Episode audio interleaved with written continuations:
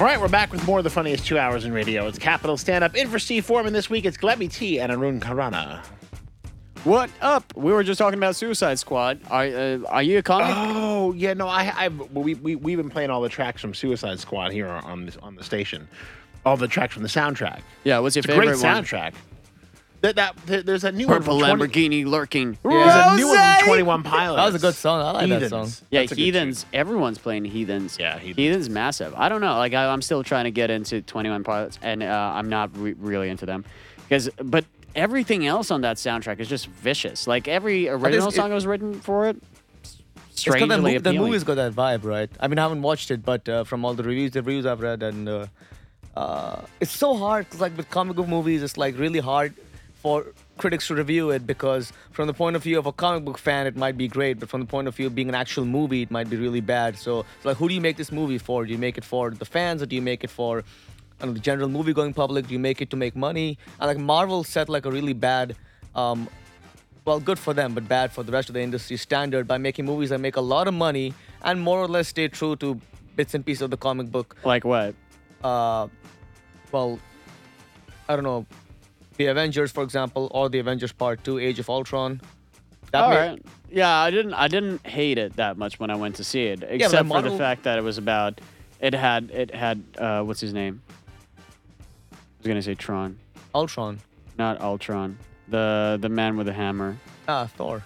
Thor. I hate Thor. See, I can't even remember his The name. man with the hammer. the man with the hammer. Man with the I, I hammer. couldn't care less for. it. I watched MC it. Hammer. MC Hammer. Like I want I'm I'm I'm I'm Christopher Nolan, man. I want realness. I want the Joker who's like, I'm gonna cut you and burn my money. I'm like Ledger that's was great, though. That's a psychopath. That is a terrorist. And now I watch like Do I look like a Jared guy with a Leto? plan? It's just like, yeah, that all of that is just amazing. Now I look at Jared Leto, I'm like, why'd you call him Joker? He's not a Joker. He's just a just a criminal man. Like just just a criminal dude. That's it. He doesn't like have to wear makeup. He's just a criminal dude. Is Jared Leto even a good actor? I mean, he's won an Oscar, but is he even a good actor? He's an alright actor. I He don't was- know. he He's was- he a was- good looking dude. He was okay in Requiem for a Dream. That's like one of his of the few movies that I've watched of his, and How about uh, the, he got an Oscar for Dallas was that Bu- him? Yeah, Dallas Buyers Buyers Club, yeah, yeah. But um, yeah, to me, he's just he's just a criminal dude. He's nothing but a thug in that movie. So I'm like, don't call him Joker. Don't don't ruin the good name. Like everybody else was a Joker. Like uh, what's his name? Mm,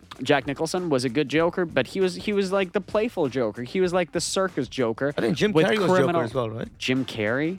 or maybe I'm mistaken. He was the Riddler, dude. the Riddler. There you go. Yeah, but like you got you got your standard of the Joker, but this guy's just like I like gold, I like I've got a Lamborghini, and like dude, are you serious? Like that's that it's just a thug. yeah, That's but like, nobody but, like, ima- that. imagine trying to follow up Heath Ledger after that movie. but he's not smart. That's the thing. Like there uh, there was nothing in that movie that I saw from Joker that was uh, rel rel- relatively smart. You talking about Suicide Squad still? I'm talking about Suicide Squad, but uh, I don't care. We can we can switch another topic. Let's go back uh, go back to Harambe because uh, nah, just kidding. Talking about hype. R.I.P.. Did you hear uh, that uh, Harry Potter came out?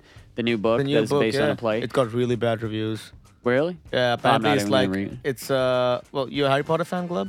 I used to be like any other kid, man. Like you like magic and stuff like that. I hated uh, uh, Lord of the Rings and stuff like that. 'cause you read the it- books? It's just yeah, it's garbage, man. Like I don't know why why people like it. I don't know. Like I, I've tried. Don's giving me the look. Why are you falling asleep, man? Or are you just No, you no, no, hate, no, You I've- hate on the haters. No, I've never seen um. What is it? A person who doesn't like Lord of the Mm, Rings. No, I, I've never You seen look the a Lord of the unicorn. Rings. you Really? have you never seen it? No, Uh, You then should watch don't. nor it. have I seen You should Harry watch it. Potter. Don't. Come No. on, come oh, on, you haven't dude. seen Harry Potter either? no, no, no, no. No, dude, no, you can skip the Harry Potter movies. They're like so-so, but the books of Harry Potter, it's so difficult to say now for somebody who's never read the books and to read them as an adult. you Yeah, won't be able you to get don't that same ever, kind of. uh, don't ever recommend to an adult to read No, Harry the Potter thing books. is, I, I, I've read He's the Harry gonna Potter open it books and be as like- they came out, and then I reread them again recently when I was. Well, Yesterday. Like, yeah, la- today on the way here, no way here. brushing up on my Harry Potter. No, but I reread them when I was uh, 23, and uh, I still found them to be just as good as uh, when I was a kid. I don't think there was, garbage. uh, it's garbage. Plebs too opinionated. That's what I'm I not like about it. opinionated. I just I hate stuff. I'm A not lot. opinionated. I just hate everything. I don't hate. I just every- hate stuff. I, I, I used to like Harry Potter, and I, I still kind of do out of nostalgia, but then you move on to more intricate things. You move on to more complex things. That's why there's no point Like of coming back Pokemon. to that.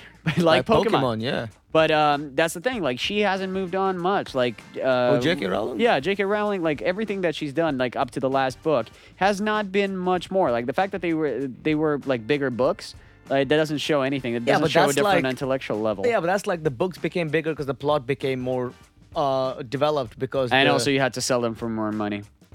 Because that's what it was. Like you, you don't buy you you wouldn't buy it for like twenty quid. You wouldn't buy a massive book. you people would be did. I would. I did. No, no, I did as well. I went to, I was in Edinburgh, uh, 2005, I believe. I went there to study English, and that's the day that uh, Order of Phoenix came out. Oh, and I that's was right, yeah. coming, I, I didn't really like Harry Potter at that, at that point. I, I read some books, but I wasn't in a hurry to read the other ones. And I was 15, and I was coming back uh, from like a day of trip, day trips and excursions, and then on the, on the, um, a bus stop par- uh, bus stop bench, I saw a girl who was like 20, 23 or something like that. So to me, she was like much older, sitting there l- reading the last pages of the book. And it was like, it came out three hours before that, mind me. I'm And she was crying. like all dirty and shit from, she, uh, from standing in the line. For, for like hours, man. And she was sitting on that park bench finishing to read the book. I'm like, are you that focused on one thing in your life? That is insane. Yeah, That but is Harry Potter's insane. like a phenomenon. Like this book that came out, this last book, it was originally made as a play. Harry Potter and the Cursed Child was made as a play, and this play is booked solid through May 2017. because it's a hype. Book it's a hype. solid, yeah. You, Yeah. you go make a play about Avengers. It's gonna it's gonna sell out in a I- day. I, I totally watched that. I would Why? totally watch that. Why? That's I- weird. I, want to see like this all happening live in front of me. New York getting destroyed.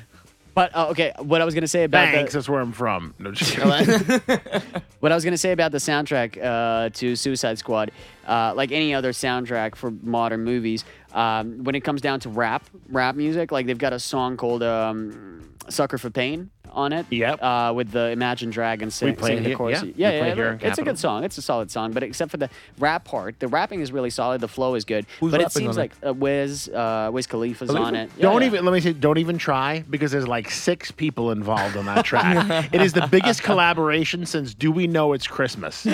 okay, I, I- like, and you know what? I have to go on when we announced it on the air. We said, listen, this is this track. By the time I get done reading, Yeah, yeah. like introducing the track, I'm already it's already time for me to go off. Wiz- That's how long it is. Wiz Khalifa, Logic, Lil Wayne, Let's see if you can do it. Go ahead. Jay some. All right. Jay Electronica's on there. No, Jay Electronic is not on it. Actually, uh, Jay Electronics, co- uh, Jay Electronics collaborator. I think it's, that's just Blaze. Just Blaze Collaborator. coming uh, to play a show on Saturday. Saturday, and Earl yeah. Sweatshirt is coming as well. Me and Arun are going. It's not Yeah. actually far away from here. A lot of grimy hip hop. Actually, let me see uh, the sucker for pain um, guest list. I don't even know who's the main. Pe- oh yeah, there we go. Lil Wayne, Wiz Khalifa, Imagine Dragons, Logic, Ty Dolla Sign, and Ex- Ambassador. ambassadors. Ex ambassadors. All right, that's uh, about eight people on one song. That is kind of insane. But the thing is that when you listen to it and you listen to the lyrics, you definitely see how uh, how the soundtracks are made these days because they just give the rappers a topic and there a few keywords and be like, "Yo, you got to make a song about it." They don't know who side Suicide Squad is. Like, Obviously m- not. M- most of them because Wiz's lyrics are like, "My squad is suicidal" and things like that. When you just like you, you it's just nah. Oh god, let me let me look it up for you because th- there were a couple of parts that I was just like, it's just the keywords, it's just the keywords. Uh, they did the same uh, for. Do you remember that soundtrack for uh, Teenage Mutant Ninja Turtles? It's called uh, Shell Shock. Yeah, yeah, yeah. Yeah. It's, uh, it's Wiz and uh, oh my brothers, I got you back just And like I- a I th- turtle shell. I think like Two Chains or someone's on there as well. Yeah, everybody's on it, but it's just it's insanely. Um, But obviously, yeah, they tailor the lyrics Shallow. to. I mean, they're getting paid good money for this, right? Appearance. oh, definitely, you, Yeah, you exactly. would like because you you You, like, you can't just go in there and rap about the stuff you okay, normally rap there about. we go. I got the squad tatted on me from my neck to my ankles. Uh, we are for rebellion, uh, and uh, so we put the world on our shoulders. This is just general stuff that's applicable to anything. That, That- didn't even rhyme. What? this is the soundtrack to like uh, what's what's her name? Uh, the, the lady who's a lawyer. This was, uh, God, what's the the Good Wife. Yeah, The Good Wife. Yeah, that's the sound, that could be the soundtrack to Good Wife. The Good Wife. we've been loyal. We've been fam. we the ones you trust in. Are you kidding me? No discussion from my family. I know I've been busting. I see through my scope. I see my enemy. There's nothing about, like. Well, just say something about the Joker, man. Just say something. Yeah, actually, been you- running actually, away if from you- bats. Even in Purple Lamborghini, he doesn't mention the Joker at all, and the Joker's in the video, and it's just him looking really scary and creepy, and then Rick Ross is just fat. Yeah, he's just he's, He's from just my there. posse. I got a boat. That's it. He's Not just, he's much. just there. Oh, uh, there's this other guy in a gimp mask in the vid- in the music video. He's in a gimp mask. Just I, I didn't watch it massive that guy. long. No, that was just All right, this guys. is- Listen, I gotta go to a break. When we come back, we're gonna have more capital stand up with uh with a- actually with Arun Karana and Glebby T. We'll be right back after this. Don't go anywhere. Capital Stand Up